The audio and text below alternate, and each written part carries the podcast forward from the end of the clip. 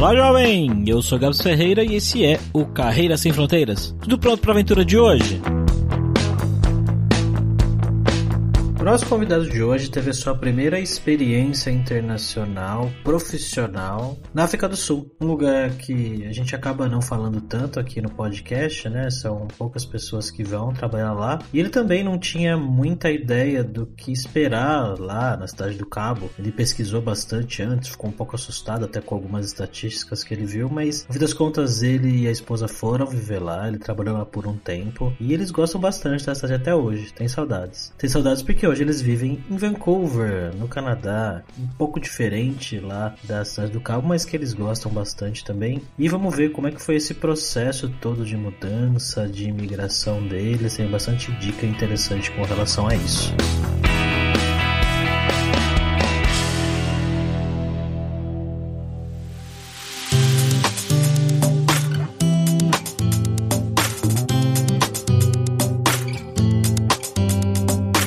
Conversar com o Daniel, como sempre, estamos aqui com ele, o nosso viajante poliglota, Fabrício Carrara. Tudo certo, Fabrício? Tudo ótimo, Gabs. Voltando aqui hoje pro Canadá e pela primeira vez, se não me engano, em Vancouver. Não lembro se a gente já foi anteriormente para Vancouver. A gente vai bater um papo com o Daniel. Como é que você tá, Daniel? Opa, tudo bem? Por aqui tá tudo certo. Então bora lá para esse papo.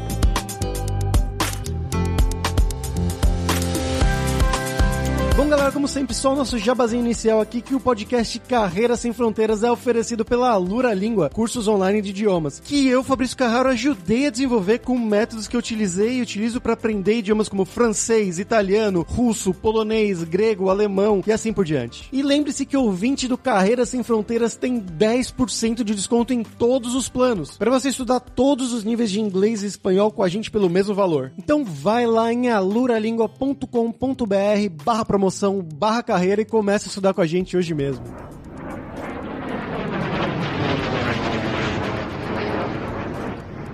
Bom, Daniel, como sempre aqui a primeira pergunta que a gente faz para os nossos convidados é pedir para você contar um pouquinho mais sobre você. Então, de onde que você é do Brasil, o que, que você estudou, o que, que você fez de trabalho, um pouco do seu passo a passo na vida e na carreira até chegar aí em Vancouver, no Canadá, cara. Eu tenho 34 anos, sou de Manaus e comecei minha carreira, inclusive, bem cedo lá, uns 17, 16 anos mais ou menos, na época trabalhando para um provedor de internet local. Fiquei bastante tempo nesse trabalhando nessa empresa e em paralelo também eu estudava ciência da computação. Me formei em ciência da computação na faculdade FUCAP e depois de um tempo, eu estava pensando em dar uma pausa na minha carreira, depois de trabalhar acho que uns oito anos mais ou menos nesse, nesse provedor de internet. E eu queria explorar alguma coisa nova, aprender coisa nova. Estava nesse momento da minha carreira e quando apareceu, eu tinha acabado de sair da empresa e apareceu uma oportunidade numa startup. A empresa na época tipo, era tipo, muito pequena. Era a empresa acabava de começar dentro da universidade, na Universidade Federal lá, que era a empresa foi fundada por uns professores do departamento de computação e alguns alunos. Ah, eu não lembro exatamente como que essa vaga chegou em mim, como eu fiquei sabendo, mas eu lembro que eu fui numa entrevista com um professor dentro da sala de aula na Universidade Federal lá. Que empresa era essa? Era Nemu.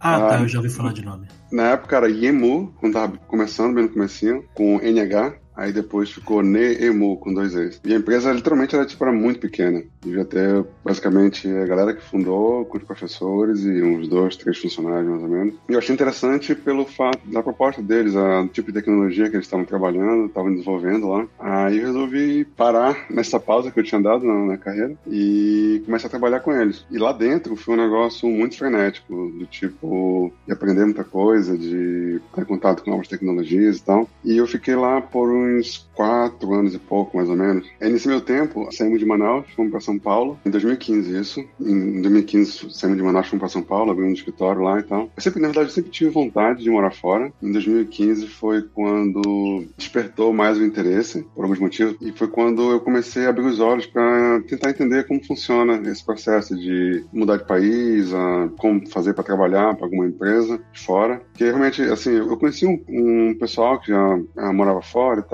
que trabalhava em outras empresas, mas eu não tinha a menor ideia de como funcionava esse processo, tanto de, né, de como ir atrás das empresas, como era um processo seletivo com uma, uma, empresa de fora e tal. Aí no começo de 2015, quando eu estava inclusive num processo de mudança de Manaus para São Paulo, eu fiz uma viagem para dois eventos na Europa e lá eu revi alguns amigos, estavam morando fora e tal, conheci outras pessoas e nesse meio tempo eu falei, pô, acho que pode ser uma boa para eu começar a tentar ver alguma coisa fora. Mas só que eu, eu tinha aquela vontade, mas eu também meio que estava feliz ali no que eu estava fazendo na empresa que estava. Mas eu pensava isso, tipo, muito mais para frente, sei lá, uns dois, três anos para frente. Eu, eu tinha alguns objetivos para concluir na empresa ainda. Quando eu voltei, passaram alguns meses isso foi um, algo interessante para mim. Passaram alguns meses, uma recrutadora do Facebook entrou em contato. Perguntou, ó, temos uma vaga, se não me engano, a vaga era em, em Dublin. Você não quer participar do processo seletivo? Aí, essa vaga para mim foi um termômetro bem interessante, porque eu, eu não tinha experiência de como funcionavam os processos seletivos para grandes empresas. E também em relação ao idioma. Eu achava que eu estava tipo, mandando muito bem no inglês,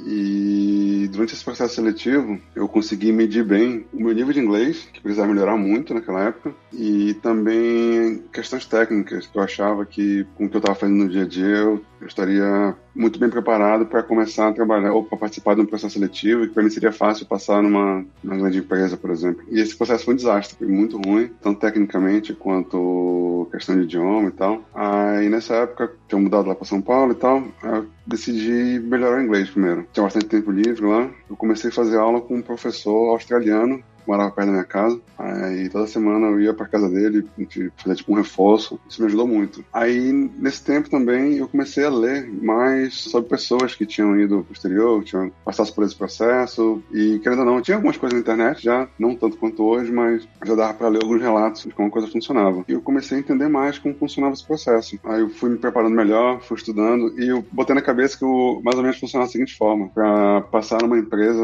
do exterior é tipo como se fosse passar no vestibular, por exemplo, que não adiantava você ser tipo, o melhor aluno da sala, mas se você não se prepara para a prova vestibular, as suas chances são bem menores de passar do que alguém que não é o melhor aluno da sala, mas passou um ano se preparando para a prova de vestibular, por exemplo. As chances desse cara que se preparou para a prova de vestibular são maiores de se aceitar na universidade. Mudei mais ou menos na minha cabeça para esse formato e comecei a me preparar com base naquilo que eu vinha lendo na internet. Quando foi no final de 2015, foi outubro, novembro, uma coisa assim, é, novembro, uma recrutadora da Amazon entrou em contato comigo e falou: ó, nós temos uma temos algumas oportunidades em, na África do Sul. Na verdade, nós vamos contratar bastante gente para lá e vamos fazer um o que eles chamam de hire event. É quando eles pegam, por exemplo, várias pessoas da empresa de um centro que eles estão contratando ou para começar algum projeto, alguma coisa e levam todas as pessoas para entrevistar tipo um, um, lote de gente num determinado país. Aí eu falei que interesse. Aí dessa vez eu me preparei bem, entendi o que a vaga precisava, fui atrás, consegui extrair mais informação do recrutador e consegui me preparar bem. O processo seletivo para mim foi,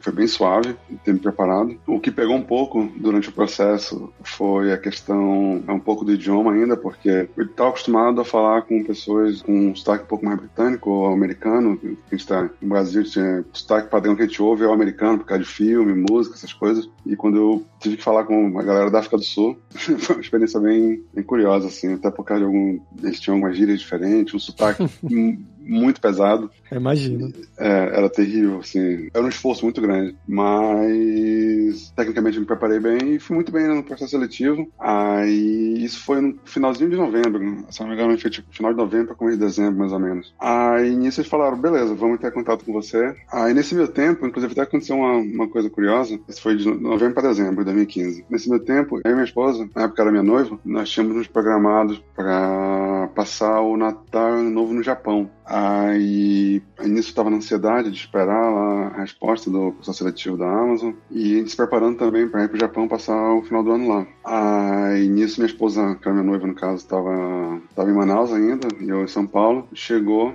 foi para São Paulo, para que o nosso voo ia sair de lá. Acho que o nosso voo ia, tipo, sair... Isso na semana do Natal. Acho que o Natal devia ser, tipo, próximo do final de semana ali. A gente ia sair de São Paulo lá pro dia 22, 23 de dezembro. Aí, nisso, deu uma... Aconteceu um problema muito grande na empresa. Mas muito grande. Nessa época, a Nemu tinha sido comprada por uma empresa grande no Brasil, junto com a, uma concorrente dela. Isso, dois meses depois dessa compra, aconteceu esse problema gigantesco lá. Um gerente lá falou, pediu para que eu, putz, por favor, cancela essa viagem que a gente vai precisar de ti aqui. Aí minha esposa na época não ficou muito, não ficou muito feliz. Mas ok, cancelamos a viagem, a gente Aí ficou lá pra São Paulo e tal, e decidiu, beleza, o que a gente vai fazer agora? Aí eu conversei com a galera lá, aí eu falei, ó, eu vou tirar pelo menos a semana entre Natal e Ano Novo de off. Aí eles concordaram e tal. Aí a gente foi pra Floripa. Nós fomos pra Floripa, passamos lá Natal e tal. Aí quando a gente tava voltando pra Manaus, aí nisso a gente pegou, foi de Floripa pra Manaus, passar um ano novo em Manaus.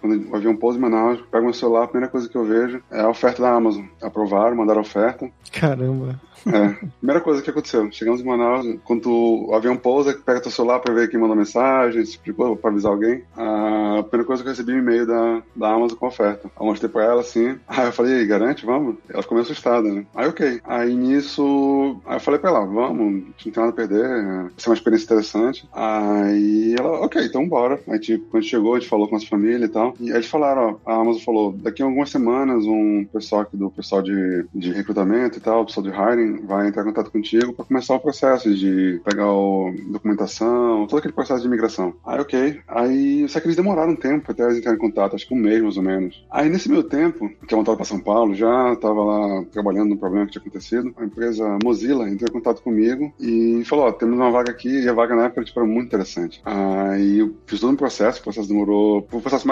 diferente que eu já fiz até hoje foi da Mozilla, umas seis entrevistas técnicas, mais ou menos, antes da, do on-site. Aí, o on-site foi lá em Mountain View, na Califórnia. Aí, mas só que aí, para essa vaga, aí foi aprovado, só que para essa vaga, a vaga era para trabalhar remoto no Brasil. A intenção agora é, tipo, é uma experiência diferente, bem diferente, ir para fora e tal. Aí eu peguei. E, e era interessante porque o, o, salário era em dólar, então, aí o, o dólar no Brasil tava disparando. Nossa, e, é o rei do Brasil. Financeiramente ia ser bem interessante. Aí a gente pegou, eu falei, não, vamos para África do Sul. Aí acabei cancelando a, a oferta da, da Mozilla e seguimos com a, com a África do Sul. Aí processo de imigração, documentação e tal. E nessa época, algo bem interessante assim era que não tinha muita informação sobre a África do Sul na internet. Nem você procura sobre alguma cidade na, na Europa, nos Estados Unidos, no Canadá, você vai ter muita informação. Mas sobre a cidade do Cabo especificamente, na época, tinha muito pouco conteúdo na internet. Tinha uma coisa ou outra para quem fosse fazer turismo, mas para quem estivesse mudando, por exemplo, informações mais úteis sobre a cidade. Uma coisa que assustou muito, falava muito sobre a violência lá. E e a gente foi com uma ideia um pouco, como pode dizer, errada sobre a questão. Errado que eu digo assim, sobre a ideia de como funciona a violência lá. E assim, a gente foi meio que um tiro no escuro pra sair do cabo. Aí eu lembro, inclusive, no dia que, quando nós estávamos embarcando pra lá, a gente vai, aquela coisa, a gente não gostar de volta, a gente não tem nada a perder, vai ser uma experiência diferente. Sei lá, se for algo ruim pra gente, a gente pode voltar e, e ter um mercado grande aqui no Brasil e tal. Isso não vai ser problema. E acabou que, puta, a experiência na cidade do cabo foi um, algo sensacional, assim, na nossa vida. Minha esposa hoje ela é apaixonada pela cidade do Cabo. A gente mora aqui em Vancouver, mas a paixão dela é a cidade do Cabo. E esse foi mais ou menos assim o meu processo de trabalhar no Brasil até conseguir a, a primeira oportunidade fora no, na África do Sul, por exemplo. E aí, como é que foi esse seu começo chegando lá na África, a, a vida na cidade do Cabo e também de arrumar apartamento, arrumar lugar para hum. morar, essas coisas? Foi uma certa aventura lá. Como eu falei, a gente não tinha basicamente referência nenhuma da cidade. Aí uma coisa que tinha acontecido na época, eu falei no começo aqui que a Amazon na época estava fazendo um hire event, eles contrataram muito brasileiro nessa leva que eu fui. Aí na época os brasileiros lá criaram um grupo do Slack o pessoal trocando informação e tal. Mas só que eu acabei vindo na, na primeira leva de brasileiro que foi. Então assim, ninguém tinha vindo antes para falar, ó, aqui é, é, assim, funciona desse jeito tal, tal, tal. Eu fui aprendendo com os primeiros que chegaram lá, dessa galera que tava mudando pela Amazon. Aí na internet também não tinha muita informação. Aí o que, que eu fiz como referência? Eu tentei usar como referência o escritório da Amazon, que olhando pelo mapa assim dava pra ver que ficava perto do centro, assim, na região mais, um pouco central da cidade. Eu falei, ah, então vamos ver quais são as regiões próximas aqui ao redor dessa, onde fica o escritório da Amazon. Aí eu também, na época, eu lembro que eu pedi algumas referências da recrutadora que morava lá. Aí ela passou, ah, esses bairros aqui e tal são bons, não sei o quê, se for procurar alguma coisa, procura nesses lugares. E, ok. Aí, olhando pela internet, a gente não tinha muita referência do que era bom e do que não era. E até mesmo de preço também. Eu sabia quanto eu ia ganhar, mas eu olhando, vamos supor, o preço de um aluguel, eu não sabia o que era caro e o que era barato, por exemplo, porque eu não tinha uma referência para me basear um apartamento uh, de configuração X no bairro Y, se o preço estava bom ou não, por exemplo. Eu não conseguia ter essa referência. Aí o que a gente fez? A gente foi e nós fomos e alugamos um Airbnb Airbnb. Aí já começou a dar umas furadas. A gente pegou um Airbnb por cinco dias e quando a gente chegou lá, tinha um cartão de crédito e eu tinha meu cartão da minha, da minha conta corrente aqui no Brasil. Aí quando chegou lá que eu fui sacar um dinheiro, eu bloqueei meu cartão. Tinha um cartão de crédito, mas o, algumas coisas lá precisava ter dinheiro, essas coisas. Cartão bloqueado. Puta, aí eu peguei, liguei pro banco no Brasil, aí os caras conseguiram desbloquear. Nisso, a gente chegou lá, tava no final do inverno pra primavera. E lá, Cape Town é um, uma região que venta muito, é muito vento. Mas é um vento assim que eu, tipo de virar caminhão, sabe? É um negócio absurdo. Aí a gente chegou no dia, tá, tinha uma, uma ventania, tipo, muito forte lá. A gente ficou meio assustado. Aí nisso a gente foi ficando esses dias no, na Airbnb, só que a gente não tinha encontrado ainda nada, pra nenhum apartamento, não tinha assinado nada, nenhum contrato ainda. Aí a gente tinha que renovar o Airbnb. Aí a mulher falou: Eu já reservei pra outra pessoa. Caramba, a gente vai ter que encontrar algum outro lugar pra, pra ir. Uhum. Aí a gente começou a olhar e, tipo, tudo muito caro, tudo muito caro. A gente começou a pesquisar bastante, aí, nos dias lá que a gente tinha ainda, no Airbnb. Aí a gente encontrou um hotel que ficava bem localizado, perto do centro, ali perto da região onde nós estávamos procurando uh, apartamento. A gente falou: Vamos nesse apartamento aqui, vamos nesse hotel, a gente fica lá alguns dias. E o hotel parece ser muito bom. As fotos no site, né, na booking.com, as fotos estavam excelentes, parecia muito da hora o local. Aí nós pegamos e beleza, vamos pra lá. Cara, quando chegou no hotel, primeiro lugar quando chegava, a fachada do prédio, embaixo, era tipo de um prédio em construção. A gente chegando lá, tipo na porta tinha uns caras assim, tipo, meu mal encarado, sabe? E o hotel em si, ele só funcionava do sétimo andar para cima. Ou seja, os sete primeiros andares não era hotel. Eu não sei o que que era, mas assim, eu sei que por trás do. Quando você entrava no prédio, tinha um, o hall e o lobby, aí você ia pra esquerda, aí tinha um corredor que, aí que emendava com um prédio de trás, que lá era tipo um prédio residencial, onde morava um monte de gente. Aí logo na entrada assim tinha um elevador muito velho, que inclusive para você poder ir para alguns andares tinha que apertar o botão com a caneta, o botão tava quebrado, sabe? Aí tinha que enfiar dentro assim com a caneta. E lembrando que o hotel começava do sétimo andar para cima, mas só que o elevador ia só até o quinto andar, tinha que subir mais dois andares de escada. Faz o menor sentido.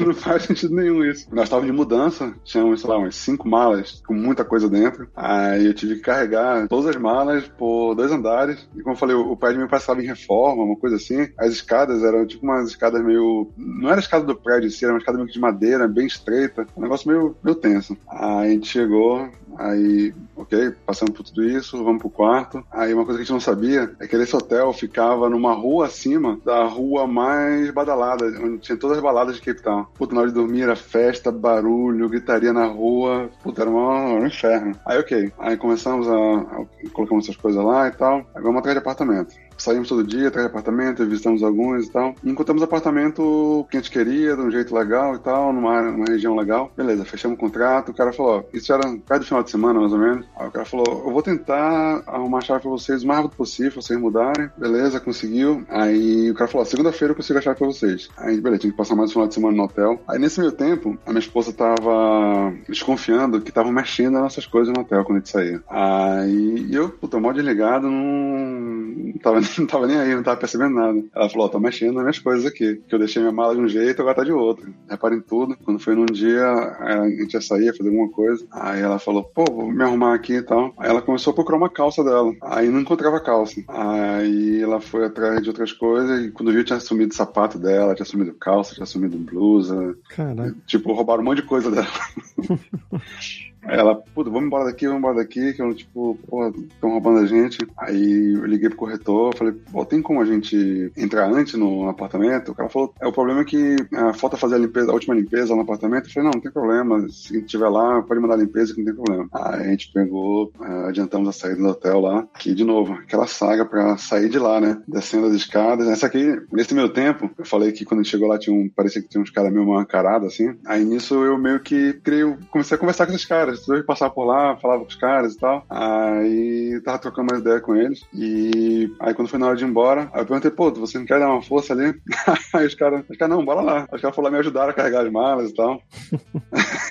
aí na saída foi mais fácil, que aí eu tive, tive ajuda do pessoal que ficava na frente, assim. Aí a gente pegou e finalmente conseguimos mudar pro nosso apartamento. Foi um apartamento bem legal lá que a gente conseguiu. E o período de adaptação aí em Vancouver, cara, quais foram as primeiras impressões de vocês da cidade, da vida? E complementando a pergunta do Gabs, como é que foi o processo de você sair da África e ir pro Canadá? Foi assim, comecei trabalhar na Amazon lá. Os primeiros meses foram assim, até falando sobre o processo de adaptação. O processo de adaptação na África do Sul, inclusive, foi um, foi um bem intenso, eu diria. Porque o sotaque deles, falando inglês, na verdade, eles têm vários sotaques lá, porque o país tem 11 idiomas e cada pessoa de um idioma específico, tem, quando vai falar inglês, tem um sotaque específico. É, então, assim, fica aquela loucura na tua cabeça. Por exemplo, tem uma galera, o pessoal que fala africans, e essa galera tem um sotaque muito. parece um europeu falando inglês, sabe? Tipo um alemão, um, holandês. Sim, sim. O africano é basicamente o holandês com sotaque. Exatamente. E quando eles falam inglês assim, parece. Imagina um, um europeu com muito sotaque falando inglês. Uhum. É, é, nesse nível. E tem a galera, o pessoal lá que fala os outros idiomas, tipo o Plus, o Zulu e tal. Então esse pessoal, eles têm o seu próprio sotaque também, devido porque o idioma é bem diferente. Então, assim, meio que fica uma loucura na tua cabeça. E, e eles têm muita gíria local também. Muita gíria. Então, até você ir pegando todas essas gírias, entendendo e tal, isso leva um tempo. Eu lembro, por exemplo, no meu primeiro dia lá, no New Hire Orientation, cara, foi uma loucura que eu não conseguia entender nada que o pessoal falava. Falando um monte de coisa lá e tal, explicando como a empresa funciona, explicando os benefícios, os negócios de plano de saúde, não sei o que e tal. Cara, eu me esforçando, que chega, chega em casa com dor de cabeça. Aí teve esse processo de adaptação e tal. Aí nos primeiros meses de trabalho, foi aquele processo de onboard, né? Você vai aprendendo muita coisa e tal. Mas só que chegou um tempo, passou uns quatro meses, o que eu tava fazendo lá eu não tava gostando. Eu não curti o que eu tava fazendo, apesar de ter aprendido muito nos primeiros meses, mas assim, chegou um tempo e falei, pô, não é isso que eu quero fazer. Aí eu comecei a, a falei, acho que eu vou, eu vou ver como que funciona aqui dentro para mudar para alguma outra vaga, algum outro time ou algum outro lugar, ou então também sair da empresa. Eu não tava curtindo, literalmente. Mas isso era com o pessoal meu. Por exemplo, eu tenho amigos que eu conheci que entraram na mesma vaga, no mesmo time, estão até lá até hoje e amam o que fazem. Mas eu particularmente não curtia. Aí nisso eu fui bem claro com o meu manager lá na época. Aí ele falou, cara, vamos fazer o seguinte, tu não precisa ser da empresa, a gente pode ver uma coisa internamente pra ti. Tem umas políticas sobre realocação interna para outros países dentro da Amazon. Então, assim, aí ele falou que a coisa a gente pode conversar aqui pra ver como que fica e tal. Aí eu comecei a dar uma olhada em algumas oportunidades dentro da empresa. Ele, inclusive, foi que me avisou. Ele falou, tem uma vaga aqui em Vancouver que parece bem interessante com o teu perfil com o que tu tem procurado. Aí eu falei, pô, dar uma olhada. O meu manager lá tá me ajudando a encontrar uma, uma outra vaga que fala do time dele. Porque não, eu tinha criado uma amizade boa com ele na época e tal. Aí peguei, dei uma olhada. Comecei um processo interno para mudar para essa vaga. Geralmente, nesses processos internos, você acaba. É tudo remoto e tal, mas para essa vaga especificamente, eles me trouxeram aqui em Vancouver para fazer algumas entrevistas. Algo que geralmente é feito remoto, não sei por que razão, porque esse time estava fazendo isso, até porque eu conheço outras pessoas que mudaram internamente para esse time também e que eles, eles trouxeram para fazer o processo aqui. Aí acabei que eu vim lá de Cape Town para cá, aí fui aprovado no processo e tal passei na, nesse processo interno. E quando eu vim aqui, eu acabei fiquei uns dias aqui, aqui em Vancouver para conhecer a cidade, para ver como é que era e tal. Cara, achei incrível aqui também. Cape Town é uma cidade linda, são bons e diferentes, eu diria. Mas aqui eu fiquei também apaixonado por Vancouver. E eu cheguei, acho que no, no melhor momento do, do ano aqui, que era no finalzinho da primavera pro verão, que é quando a cidade tá linda, tipo, não chove, tudo ensolarado. Vancouver, entre, entre abril e setembro, é a melhor cidade do mundo. E entre outubro e março não é tão legal, assim. Mas assim, então eu cheguei num período incrível aqui, tipo, cidade muito linda, tudo florida e tal, não sei o quê. Aí eu falei pra minha esposa, eu falei, ó, acho que vai curtir lá. E, e um dos motivos também pra querer a mudança, na época, era que a minha esposa não podia trabalhar lá na África do Sul, por causa de visto. Lá eles não dão visto pra, de trabalho pra esposa. Eles dão tipo um visto de esposa que a tua esposa basicamente não pode trabalhar. Aí aqui ela poderia. Com visto de trabalho, a, a tua esposa pode, a tua esposa, parceiro, que for, pode trabalhar sem problema algum. Então, questão de Open Work Permit. Para ela seria uma vantagem. Aí a gente falou, beleza, vamos aceitar essa oferta e, e vamos para lá. E aí, aí foi uma diferença, por exemplo, quando a gente estava pesquisando sobre Vancouver. Era infinitamente maior o número de informação sobre a cidade. Sobre tudo. Tudo que você quisesse saber sobre Vancouver, você encontrava na internet. E assim a gente, a gente conseguiu entender bem como as coisas funcionavam aqui. Aí a gente começou o processo. Aí, na época, aconteceu uma coisa curiosa. Falava assim, ó, o processo de visto vai demorar entre 3 e 4 meses, mais ou menos. Ok, tá razoável. Mas só que esse processo demorou um ano. Demorou um ano por causa de uns problemas do, do manager da vaga aqui em Vancouver na época. O cara fez umas, umas bobagens e tal, e o processo demorou um ano. Aí nesse meu tempo, aí o que acontece? Imagina você tá no processo de migração, mudando para outro país, a tua vida meio que para, né? Porque tu não consegue fazer nenhum plano de longo prazo e tu fica sempre naquela expectativa. Ok, se mês que vem tiver que mudar, eu vou ter que. Então tudo ali fica dependendo dessa mudança. Aí eu comecei a ficar muito chateado por causa desse problema que estava acontecendo. Eu falei, vou sair da empresa, vou para outro lugar. Aí é uma coisa bem interessante foi que quando eu estava na Amazon, eu comecei a me envolver bastante com o processo de recrutamento. Eu entrevistava bastante gente. Eu entrevisto bastante candidato e tal. E do processo anterior que eu tinha estudado bem como funcionam os processos de recrutamento no exterior, os processos com outras empresas, como se preparar bem para um processo seletivo e tal. E eu meio que aprendia como se preparar para um processo seletivo para alguma empresa. Aí eu falei uma coisa, eu vou começar a procurar coisa em outro lugar. Uma coisa em outro lugar, eu vou sair, eu vou, sei lá. Porque minha, minha esposa também, ela gosta muito da Alemanha. Para ela, eu teria ido para Alemanha. Aí eu falei, ah, vamos para Alemanha então, alguma coisa por lá. Aí eu comecei a fazer uns processos seletivos. Aí eu abri, assim, acho que cinco entrevistas ao mesmo tempo. Cinco processos. Para alguma empresa que eu achava bem interessante na Alemanha. E, cara, eu passei em tudo. Recebi cinco ofertas e muito tinha bom. uma tinha uma que era muito boa. Tipo, uma, tanto tecnicamente, financeiramente falando. Aí eu falei pra ela, vamos aceitar essa oferta aqui e vamos pra lá. Só que aí, nesse meu tempo, o que aconteceu? Saiu o visto aqui do Canadá. Aí a gente ficou naquela, puta, e agora, o que a gente faz? A gente tá com o visto na mão já. É só é, começar o processo de mudança. Ela falou, ah, cara, tu não gostou de lá? Eu falei, gostei. Então, já tá com visto na mão, é, tem que esperar de novo, adiar mais ainda, não sei o que e tal. A gente decidiu vir pra cá. É, porque teria é. também aí o processo de visto pra Alemanha, provavelmente, né? Exatamente. Mais um processo de visto, mais... O Fabrício mora na Espanha, não sei onde o Gabs mora, mas, assim, acho que vocês devem saber, é um saco isso. É, tipo, é muito chato esse processo de imigração, tudo, é, documentação. Toda essa burocracia é um negócio que toma muito tempo. Aí eu falei, ah, não quero passar por isso tão cedo, vamos pra lá mesmo, tá tudo certo. E a gente pegou e nós viemos pra cá. Viemos, inclusive, praticamente um ano depois de que eu tinha vindo aqui no processo de seletivo. Quase exatamente 11 meses antes do que eu tinha vindo aqui. Então, até hoje.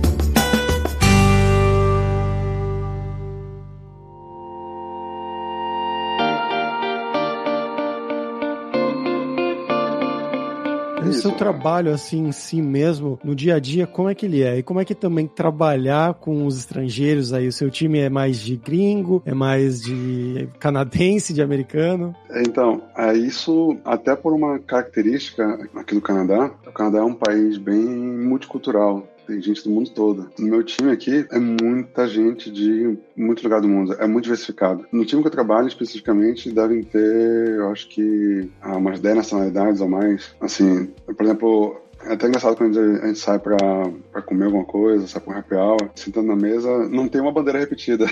é gente do mundo todo. Isso é bem interessante, pra você aprender bastante de outra realidade, de conhecer bem o mundo, assim, de... Isso que eu acho legal aqui, bem interessante. Como eu aprendi sobre o mundo através de, outras pessoas, com as pessoas que eu trabalho, eles contando, cada um contando sua história de vida, como as coisas funcionam nos países deles. Aí você vê assim, caramba, como o mundo é diversificado. É algo impressionante. E no time que eu trabalho aqui, também, por exemplo, eu trabalho num, num produto, num, num serviço da, da AWS aqui, que é o SQS, e no meu subtime que eu trabalho, os canadenses que tem são canadenses que viraram canadenses, se naturalizaram. Mas sim, eu acredito, sim. A gente entrevistou aqui o Danilo também um tempo atrás, que ele já está bastante tempo no Canadá e virou canadense já também. Aqui depois de cinco anos, você pode dar entrada na cidadania e tal. E assim, no meu time, a maioria, no meu subtime especificamente, quem é canadense é porque virou canadense. Mas nascido aqui, acredito que nenhum. E tem gente assim, todo lugar do mundo. Tem eu do Brasil, tem gente da Índia, Ucrânia, Rússia,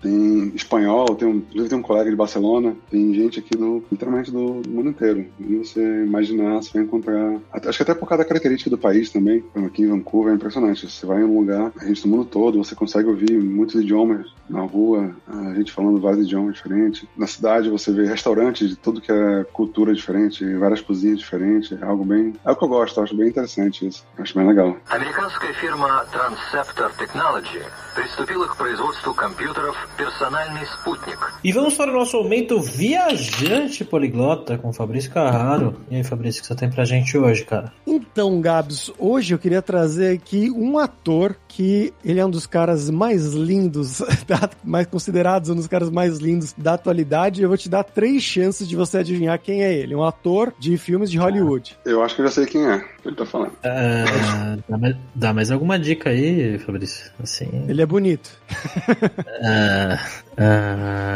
E ele, fa... ah, ele gosta de cereal. Essa muito pouca gente vai pegar, mas enfim. Isso é sobre o perso... Isso, essa dica é sobre um personagem dele, né? Não, não, é sobre o, o ator mesmo. O ator? Eu lembro de, do Seth Rogen, que eu acho que é canadense, não, não, né? Mas não, não, bonito, não, é bonito. Não, pensa em caras bonitos. Quem, são, quem é o cara mais bonito da atualidade considerado? Ou um dos? Só fala nomes. Cara, não faço ideia, velho. Desculpa. Ryan Gosling. Ele mesmo, é o Ryan Gosling. Ah, e eu não sabia, lembrei. mas ele é canadense. Ele nasceu numa cidade chamada London, que é tipo igual Londres mesmo, mas que fica no Canadá, em Ontário, né? Então famoso Ontário. por vários, vários filmes que acho que o primeiro filme que realmente levou ele pro estrelato foi o Diário de uma Paixão, né? The Notebook, lá de 2004. Comédia romântica, assim, ele, a Rachel McAdams. É um filme bem legal, na verdade. Mas depois ele teve outros filmes, né? O Drive é um puta filme dele, assim, puta, puta filme mesmo. Teve o The Big Short, The Nice Guys, La La Land, né, que ganharam, quase ganharam o Oscar, na verdade. Blade Runner 2049, também um filmaço. Um dos últimos agora foi o Primeiro Homem, que ele interpreta o Neil Armstrong, mas é um dos maiores atores da atualidade, com certeza, e também considerado como seria talvez o Brad Pitt quando eu era criança, adolescente. mas e você, Daniel, o que, que você sugere pra gente? Culturalmente falando, algo interessante que aconteceu no passado, por exemplo, na pandemia e tal, algo que eu fiz, eu acabei comecei a ler mais. Aí comecei a comprar bastante livro e tal. Um dos livros que eu comprei, seguindo uma, uma recomendação desses clubes de livros, etc., foi o Neuromancer. E durante a leitura, eu fui ler os créditos do, do livro e acabei descobrindo que o autor, William Gibson, ele, ele mora aqui em Vancouver, uma personalidade local aqui da cidade. Tipo, não fazia a menor ideia. E eu lendo o livro dele, descobri na, na leitura. Um outro também, é um ator bem famoso, que inclusive é aqui de Vancouver, que é um galã também, Ryan Reynolds. Todos os Ryans são, são canadenses, então. Inclusive o, o alias dele no Instagram é Van City Reynolds. De Vancouver. Uhum. E o que que os canadenses gostam de fazer aí, Daniel? O que que você costuma fazer no seu tempo livre com a galera daí? Uh, aqui em Vancouver, especificamente, a cidade é bem outdoor. Assim, as pessoas aqui curtem muito atividades uh, ao ar livre, todo período do ano. Por exemplo, agora no verão, as pessoas vão muito para camping, para lagos, fazer trilha, esporte também. Isso é algo muito interessante, por exemplo, qualquer tipo de esporte que você pode praticar, tem alguma liga local aqui que você pode participar futebol, voleibol, basquete, hockey. Então, assim, se você curte algum esporte, você vai encontrar ah, alguma liga local, ou só por diversão, ou se quiser competir também. É, isso é bem interessante. E no inverno, é esqui. Por exemplo, Vancouver especificamente não neva tanto, ah, mas a 30 minutos de carro da, do centro da cidade tem resort de, de esqui, que a cidade é cercada por montanha. Na cidade em si não neva, mas a 30 minutos da cidade, nas montanhas, neva bastante. Então, assim, o pessoal esquia bastante durante o inverno. E eu, particularmente, eu gosto de jogar futebol. Eu jogo duas ligas locais aqui, jogo pelo menos duas vezes por semana. Mas isso é legal, porque acaba conhecendo gente de fora de outros círculos, né? Fora do trabalho e tal. E eu acabo que jogo bastante futebol por aqui. E bom, Daniel, agora vamos falar sobre dinheiro, cara. Eu queria que você contasse um pouco como é o custo de vida em Vancouver, o que é barato, o que é caro, o aluguel, o mercado, e fazer uma comparação com o Brasil. Até com a África do Sul, de repente. Sobre o custo de vida, inclusive tem uma. É até interessante talvez fazer essa comparação Canadá. Falando de Canadá especificamente, a gente tem que separar algumas coisas, mas é, comparar, vamos supor, Vancouver com Cape Town, com o Brasil, por exemplo, pegar São Paulo como exemplo. Aqui o custo de vida é alto alto. Falando de Vancouver, é importante deixar bem claro, Vancouver especificamente, para moradia, por exemplo, aluguel que é extremamente caro. Inclusive, pegando essas listas de cidades mais caras do mundo, São Vancouver está sempre no top 3 ou é top 1. Moradia que realmente é, é caro. mas em outros quesitos você consegue dar uma economizada. Por exemplo, quando você começa a aprender um pouco assim onde comprar as coisas e tal, você consegue otimizar os gastos aqui. Mas no geral, o custo de vida aqui eu diria que é relativamente alto. Por exemplo, o restaurante aqui é caro. Pegando proporcionalmente, Cape Town, acho que deve ser a primeira ou a segunda cidade mais cara da África do Sul. Acaba que o custo de vida lá, para a realidade local, é um pouco alto, por exemplo, aluguel, essas coisas, mas em compensação, o resto é muito barato. Por exemplo, restaurante, comida, é algo impressionante. Cape Town, assim, para você comer, você come muito bem lá. Tava até comentando com a minha esposa, a gente falando que, por exemplo, lá a gente jantava em restaurante duas, três vezes por semana, devido pro local que a gente morava, no prédio que a gente morava, tinha um restaurante embaixo. O custo de vida lá, em relação a comida, a lazer, a outras coisas, lá é bem, é bem em conta. Mas moradia, comparando com o padrão do país, Cape Town acaba sendo um pouco caro. Comparando com o Brasil, por exemplo, eu diria que, pelo que eu ouço hoje do Brasil, o custo de vida lá está um pouco mais alto, né? A questão de alimento, esse tipo de coisa. Então, assim, eu diria que seria, tipo, Vancouver, São Paulo, Cape Town, em termos de custo de vida. E aqui, falei no começo também, é alimentação, que restaurante, aqui acaba sendo um pouco caro também. Mas, comparando o país em si, se você compara, por exemplo, Vancouver com Calgary. Calgary é uma cidade grande que tem aqui no Canadá, mas o custo de vida lá é muito menor do que aqui em Vancouver. Fazer uma comparação de aluguel, por exemplo, um valor que você paga num apartamento aqui de um quarto ou dois quartos, você aluga uma casa gigante em Calgary, por exemplo. Isso é algo que, dentro do país em si, é algo que faz muita diferença. Vancouver e Toronto são, assim, o custo de vida é, tipo, é bastante alto. Comparando com o resto do país, se você, por exemplo, tiver disponibilidade e quiser morar um pouco mais afastado dos grandes centros, até aqui na província onde nós moramos, em BC, se você for um pouco mais afastado de Vancouver, por exemplo, você consegue morar muito bem, assim, numa casa bem legal e tal, pagando o preço que você pagaria num apartamento no centro da cidade. Então, assim, é muito sobre onde você tá, faz uma grande diferença no custo de vida. E lá na África do Sul, moradia é caro, mas de resto, assim, alimentação, lazer, é bem, bem mais em conta. Okay, All right, we had a problem here. Uh, here's E bom, Daniel, pra gente fechar aqui, cara, agora é hora do perrengue, que é quando a gente pede pros nossos convidados contarem histórias engraçadas, gafes, micos, coisas que têm acontecido com você esse tempo todo aí fora do país. Uma vez, tava eu, minha esposa, agora, eu lembro tinha uma terceira pessoa, mas eu não lembro quem. Nós tínhamos ido para um churrasco na casa de um amigo, tava voltando, aí nós pegamos um Uber, é, chamamos o Uber e tal, pra voltar pra casa. Cara, quando a gente entrou no carro, o carro tava fedendo muito. Eu não consigo descrever o que, que era aquele fedor, mas tava fedendo muito. Tanto é que tava frio lá, aí eu peguei e baixei o vidro do carro pra poder conseguir respirar assim. aí nisso eu falei pra. eu falei pra. Comentei lá com minha esposa, não tô lembrando quem tava com a gente, mas eu comentei. Tá muito fedido aqui, parece que mataram um rato aqui dentro, uma coisa assim. Eu falei, caramba, tem uma coisa podre nesse carro. E, tipo, falando com elas em português, né? Aí passou um tempo, o motorista fala: E aí, tá tudo bem com vocês? Em português. Puta O cara era do Moçambique, o cara falava português, então. E, tipo, detonando lá, tipo, muito puto com o fedor do carro, detonando o carro lá, quando o cara vira com a gente falando em português. Eu puta que enterrar minha cabeça em algum lugar lá. Tá, mas o cara explicou de onde vinha o cheiro? Ou não? Não. Fingiu que cara, não ouviu. Ele fingiu que não ouviu, ele não falou nada. eu não sei o que é pior, na verdade. Né? E eu com cara de tacho lá, assim, não falei mais uma palavra até chegar em casa. Aí uma outra vez, eu e minha esposa estava esperando um amigo na frente do prédio onde nós morávamos lá, na Cape Town. Nós estávamos indo ver o pôr do sol na Table Mountain. Table Mountain é uma montanha, tipo, bem alta que tem bem no meio da cidade, em Cape Town. Aí nisso nós estávamos na frente do, do prédio, esperando nosso amigo chegar. Passou um carro com umas pessoas dentro. Um cara pegou e jogou um ovo cozido na minha esposa. Por quê?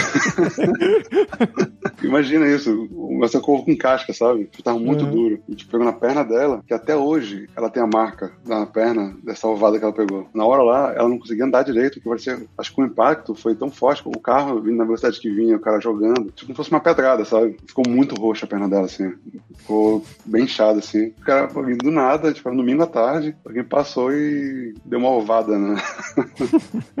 cara, que situação. É, foi algo bizarro, assim. Ainda por lá, assim, algo interessante aconteceu também. Uma vez nós estávamos indo no Cabo da Boa Esperança, um local lá que a gente estuda no, na aula de história, lá onde tem o, a pontinha do continente ali, no Cabo das uhum. Tormentas. Tem um ponto lá bem famoso que fica bem na esquina do continente mesmo. Dá pra ver fazendo a curva, assim. A gente chegando lá, de novo, tipo, um mau cheiro forte. Quando a gente chegou assim, por trás, tinha uma baleia gigante na praia morta, assim, sabe? Um negócio Caraca. absurdo. Eu nunca tinha visto tão grande, esse animal tão grande. Foi algo bem curioso de ver. É triste, né? Mas, pô, É, interessante. É, é, foi bem curioso, assim, porque eu nunca tinha visto uma baleia e vi uma na praia, assim, tipo, porque tava morta, mas, mas é um animal, assim, gigantesco. Foi bem, foi algo bem curioso de ter visto, assim.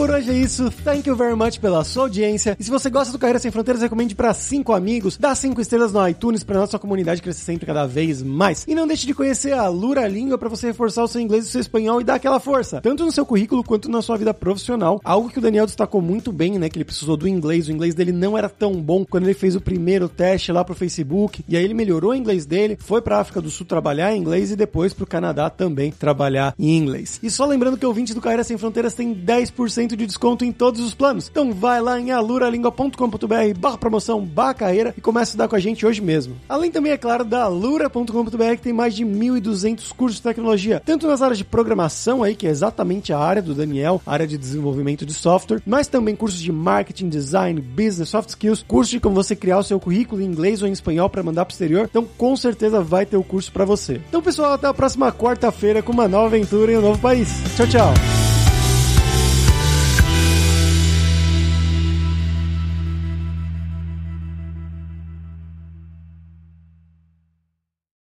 Este podcast foi editado por Radiofobia, podcast e multimídia.